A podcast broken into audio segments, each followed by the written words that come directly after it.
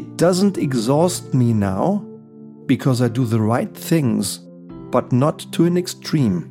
Rather 90% full throttle, but with 100% consistency. Let's not strive for perfection, because perfection in the way I define it is impossible. Hello and welcome, dear Leitwolf, dear leader of the pack. It's a pleasure to welcome you again here in the Leitwolf podcast. If it's the first time you're here, then let me share with you how pleased I am that you're joining us. We have a clear vision. My team and I would like to establish a well led world. And leaders are not born, they are made. That's why we and I, every single week, here in the Leitwolf podcast, share our best knowledge, our best experience, our most impactful tools for you to turn yourself into the leader you want to become. With this in mind, maybe when you read the title, maybe you smiled a bit and you asked yourself, Hey, Stefan, what's wrong with you? How can 90% be better than 100%? Good question. What's wrong with me? Nothing is wrong with me. I'm just enthusiastic about a very specific customer who I have the pleasure to work with since quite a while. About half a year ago, he had a significant problem that he solved in a brilliant manner. And one of the key ingredients of solving the problem was that he stopped investing 100% of energy and input every single time, stressing his, himself until the cows came home, and dialing it down from 100 to 90%. And he achieves much more with 90% effort than with 100%. And I am absolutely thrilled about a very simple trick I have learned from a brilliant sportsman. Yes, there is life without sports. Yes, there is life without football. Yes, there are many reasons why you can think twice about transferring the learning, but I don't. Because I believe there are a lot of profound leadership learnings that can travel from the, the world of peak performing sports into the world of corporate business and startups, into the world of business altogether. And that's why I'm so excited about this learning I learned. Uh, because this brilliant sportsman was advised by his coach early on in his career to only put in 90% energy instead of 100 but then 90% all the time, full throttle, with consistency and with high precision. And he also in, achieves an incredible amount of incremental results versus investing 100%. Both of those examples, my client from an executive coaching program and the sportsman, demonstrate self leadership with a profound effect. And since self leadership is so important, and since good leadership altogether is so valuable, I have brought both of these examples to share with you today. Example one A client in one of my executive coaching programs. We've been working one on one since a while. A great man, a strong leader, and he wants to lead with even more impact. That's why he's working with us. Some time ago, he had massive problems. His life partner suddenly turned seriously ill major private worries, major professional worries, because one of his key projects went completely downhill in the wrong direction. He felt guilty. He took all the blame upon himself. He became extremely emotional in one of our coaching calls. He felt completely overloaded, completely exhausted, and he was so close to quitting. He wanted to resign. That's what he told me the root causes of this miserable state he found himself in were perfection, perfectionism, so making perfection your own eternal standard, and the feeling of guilt. And in the course of our conversation, and in hindsight, I was glad we had a long session, we had four hours. We rolled up, he rolled up one problem after another.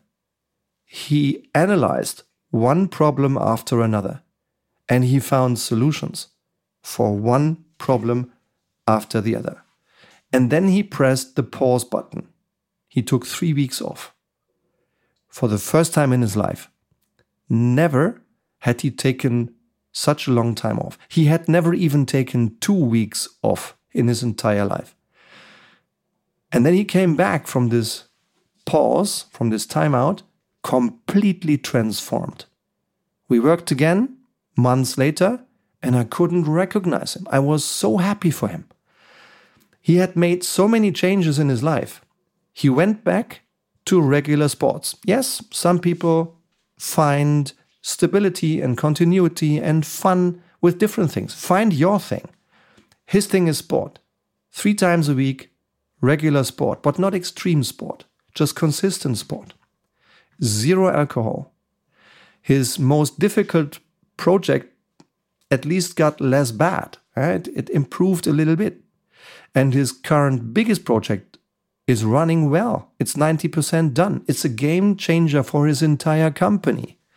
And his conversation with his boss, this woman has been his boss for a couple of years, are much more normal again. He reads again. He perceives reading as switching off, as finding peace. He's much more organized. He's using tools for structuring. He took the time to really use the tools for himself. He felt for the first time in his life that good things were built to last. That those good things, like sports, like reading, like tools to organize himself, are sustainable now. They are impactful, they are positive, and they are staying. And why is that? Now we are getting to the core. One of the key reasons how this man turned himself completely around is that previously he had approached every single task with 100% full throttle. Quickly, quickly, quickly. Achieve a lot, a lot, a lot. Work every day, every Monday to Friday work every Saturday, work every Sunday, always give everything and more. And he realized that that is not sustainable. Now, turn around. Absolute personal breakthrough. He's a new man. How did he get there? And the key sentence, the key insight is in the following sentence Quote, it doesn't exhaust me now because I do the right things, but not to an extreme. Rather 90% full throttle, but with 100% consistency. Unquote. Isn't this great? Uh, he just realizes the things that are good for me. He invests 90% of his full energy into doing these things with consistency and with precision but he feels so much better and he's so much happier and so much more productive as a result. That's example one. And example two is for everyone, no matter whether you're a sports fan or not, whether you are a footballer or not, whether you support FC Bayern Munich or not. This gentleman's name is Harry Kane. Harry Kane is not only a wonderful humble, smart, great person to listen to when I see him on TV, but he's also an exceptional sportsman achieving exceptional successes with his combination of willpower and humility and the attitude to learn. Harry Kane, now 30 years old, just changed from Tottenham Hotspurs to Munich FC, Bayern Munich FC, and so far had played for only one club. He had only played for the Tottenham Hotspurs. And at the age of 18 or 19, he had a coach named Steffen Freund, who I recently read in a magazine and also heard in a live commentary on TV was Harry Kane's coach when he was 18, 19. And then Steffen shares that when Harry was so young, he once shared a tip with him. He said, Look, Harry, I have made an observation when you're shooting, yeah, when you're shooting on target, shooting on the goal, you always invest 100% of your energy, like you go full blast, full throttle, and you only hit one to two shots on target on the goal. All the others go past. Why don't you try another way? Why don't you just shoot with 90% full energy, 90% full throttle, but 100% precision, hitting the inside of the net on the right or on the left, not on the back? Hitting your net on the right or left from the inside. And I predict you will have a better scoring result. And here we go. Sometime later, his scoring efficiency had gone up from 2 in 10 to 8 in 10. He is the captain of the English national team, has been for years, and is now the center forward of Bayern Munich. And after about 15 games in the season, already scored more than 20 goals and is well on his way to just blow away any record that ever existed in the German Bundesliga. It used to be 40 goals from Gerd Müller for four decades. It is Robert Lewandowski who beat it by one goal to 41. But if Harry Kane remains healthy and if he remains consistent as he is right now, he just he'll just blow both of these records and set a new standard. And again, it's all about 90% input, but with 100% consistency. So that's why I shared these two examples with you. Now, would you like three impulses for leading with impact consistently? If yes, I have a few ideas for you. Number one, what is essential for your success? Not what's important or what's interesting, but what's essential for your success. If you are a marketing director, for example, clear and deep understanding of your customers' needs are essential. A clear brand positioning of your brand is essential. A clear, strong, choiceful marketing strategy is essential to you. If you are an investor, your financial expertise matters. A deep knowledge of the true drivers of the businesses that you invest into are essential and a clear analysis of performance and the true causes of performance are essential if you are an investor. And if you are a center forward, like Harry Kane, being where there is big opportunity to score at the right moment, being at that very point is essential for you. So, what is essential for your success? Tip number two not perfect, but only very good. 90% quality 100% of the time. In the last year, I probably consulted round about 50 CEOs on and off.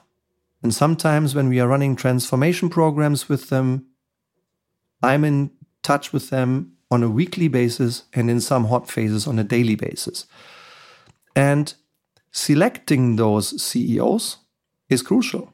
No matter whether you are in a publicly traded company and you are the chairman of the board or the chairwoman of the board and you're selecting your CEO, or you are the owner of a family owned business and you are selecting your next CEO.